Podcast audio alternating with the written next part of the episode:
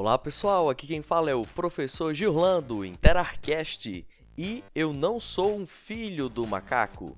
E para saber que história é essa, nos acompanhe aqui no nosso podcast sobre medicina na Argentina. No meu primeiro ano como professor de história, eu fui falar sobre as teorias evolutivas, assunto que é importante abordar principalmente no começo da carreira da medicina na disciplina de crescimento e desenvolvimento, ou crescimento e desarrocho, como a gente vai conhecer e se acostumar a escutar. E enquanto eu ensinava tudo isso, eu fui falar sobre esse processo de evolução. E ao questionar sobre essas teorias, uma ex-aluna minha falou: Ah, então quer dizer que você veio do macaco, então quer dizer que você é o filho do macaco? E a partir dali eu fui ter que explicar com bastante calma como o processo de evolução ocorreu. E é justamente isso que a gente vai discutir aqui no nosso episódio sobre evolução. A origem humana sempre despertou interesse nas áreas da filosofia, ciência e religião.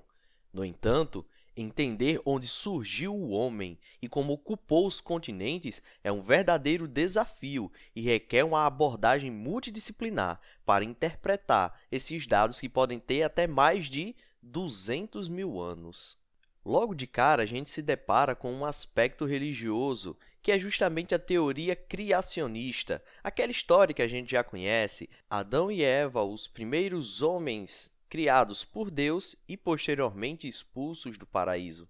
Esse aspecto é importante de ressaltar porque nós temos que compreender que isso existe dentro da história da humanidade, a criação de estruturas, seja elas mitológicas, religiosas, para poder explicar as questões que envolvem o ser humano. Então, o mito da criação faz parte desse processo de construção do próprio ser humano.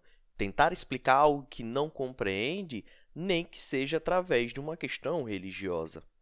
É bom deixar claro que eu não estou falando que a religião X ou Y pode estar errada. O que eu quero colocar aqui é que faz parte da construção humana todo esse processo de construção imaginária, alegórica, que está dentro da Bíblia, como também está dentro de diversas outras histórias e culturas que nos rodeiam.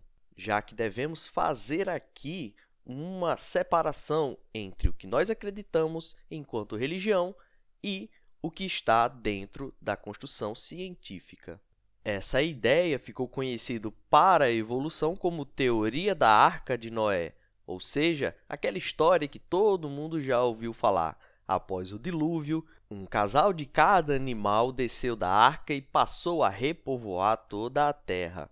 Essa teoria, obviamente, é uma das menos aceitas dentro do campo científico. Eu! Atualmente, a hipótese científica mais aceita é de que a espécie humana moderna, o Homo sapiens, surgiu na África há cerca de 200 mil anos atrás e, desde lá, se dispersou por outras regiões em várias ondas migratórias. Mas, antes do homem moderno, outros hominídeos já ocupavam o planeta, e a história dessa ocupação e das interações entre diferentes espécies modulou o destino do homem e de seus parentes hominídeos. Eu evoluí!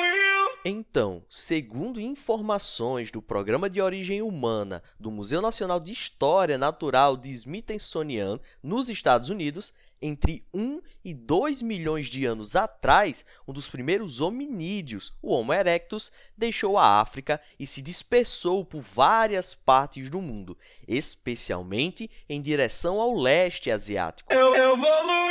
Pequenos grupos desses hominídeos ocuparam ambientes com características bem diferentes entre si, o que favoreceu a sua diversificação e o surgimento de dispersão de novas espécies, como o Homo neanderthalensis no Oriente Médio e também na Europa. Essa distribuição está no centro do debate sobre as diferentes origens e as migrações do homem moderno.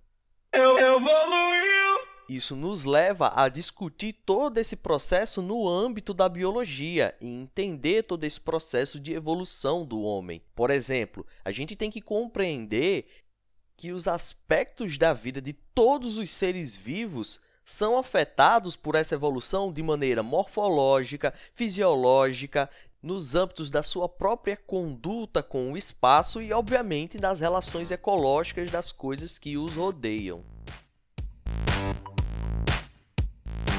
Uma das primeiras teorias que explicam a evolução dos seres vivos foi a proposta por Jean-Baptiste Lamarck, ela tinha como objetivo explicar a evolução através de duas leis, a lei do uso e do desuso e a lei dos caracteres adquiridos.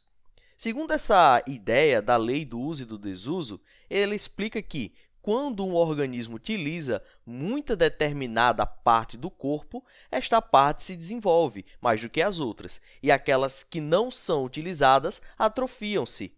A lei da herança dos caracteres adquiridos, por sua vez, afirma que as características adquiridas durante a vida podem ser transmitidas aos descendentes. Essa teoria ela é lembrada justamente por um exemplo fácil de ser colocado aqui, que é a utilização do pescoço da girafa. Esta teoria acaba colocando para a gente alguns pontos falhos que merecem destaque aqui, como, por exemplo, o primeiro deles se diz respeito à questão do uso e do desuso, que não pode ser considerado como verdade, pois as características do nosso organismo são pré-determinadas pelos genes, e o uso e o desuso poderiam causar alterações nos limites pré-determinados. Outro ponto que merece destaque diz respeito às características adquiridas, que não podem ser transmitidas, pois não estão presentes em nossa informação genética. Porém, apesar dos erros, Lamarck tem o seu mérito, pois introduziu a ideia de mudança que ocorre nos seres vivos dentro do nosso contexto social. Eu evoluí! A teoria mais famosa e a que a gente lembra logo de cara quando se fala em evolução é justamente o darwinismo. Ele que acaba juntando as ideias evolucionistas que foram criadas por Charles Darwin, que segundo esse pesquisador, as espécies acabam se modificando ao longo do tempo em virtude da seleção natural. Então, precisamos entender quais são os fatores que interagem para que esse processo de evolução se aconteça de maneira natural. E esses pontos importantes são: a gente tem que compreender que a variabilidade individual de cada ser tem um fator importante. Isso, combinado com o ambiente, dá justamente uma adaptação diferente ao espaço, o que acaba criando-se uma espécie de reprodução diferencial, ou seja, uma reprodução diferente. Isso com o fator do tempo, lembre-se, não é um processo que ocorre num espaço curto. Ele é um processo que ocorre através de centenas de milhares de anos. Então, com o passar do tempo, nós temos a acumulação dessas diferenças, e com a acumulação dessas diferenças, o surgimento de outras espécies, justamente criando o processo de evolução. Eu evoluiu! Então, para ele, Darwin, os organismos vivem uma luta constante pela sobrevivência e apenas aqueles mais adaptados são capazes de sobreviver, reproduzir-se e passar as características vantajosas para os seus descendentes.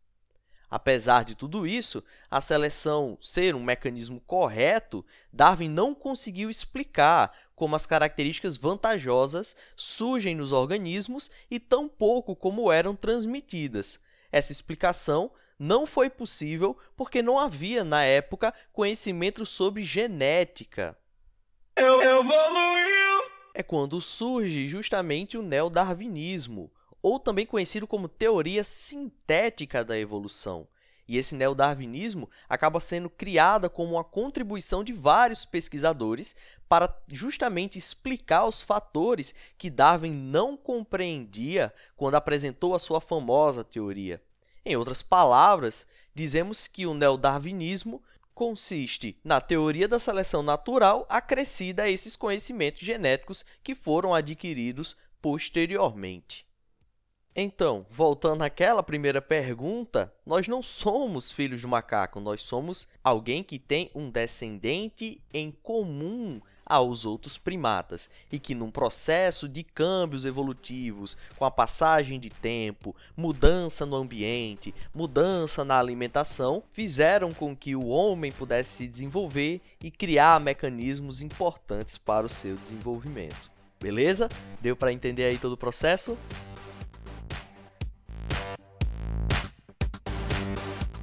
Então, pessoal, espero que vocês tenham curtido mais um episódio do Interarcast, o seu podcast de medicina na Argentina, e eu espero vocês na próxima terça para o nosso próximo episódio. Então, galera, valeu e até a próxima. Fiquem com Deus.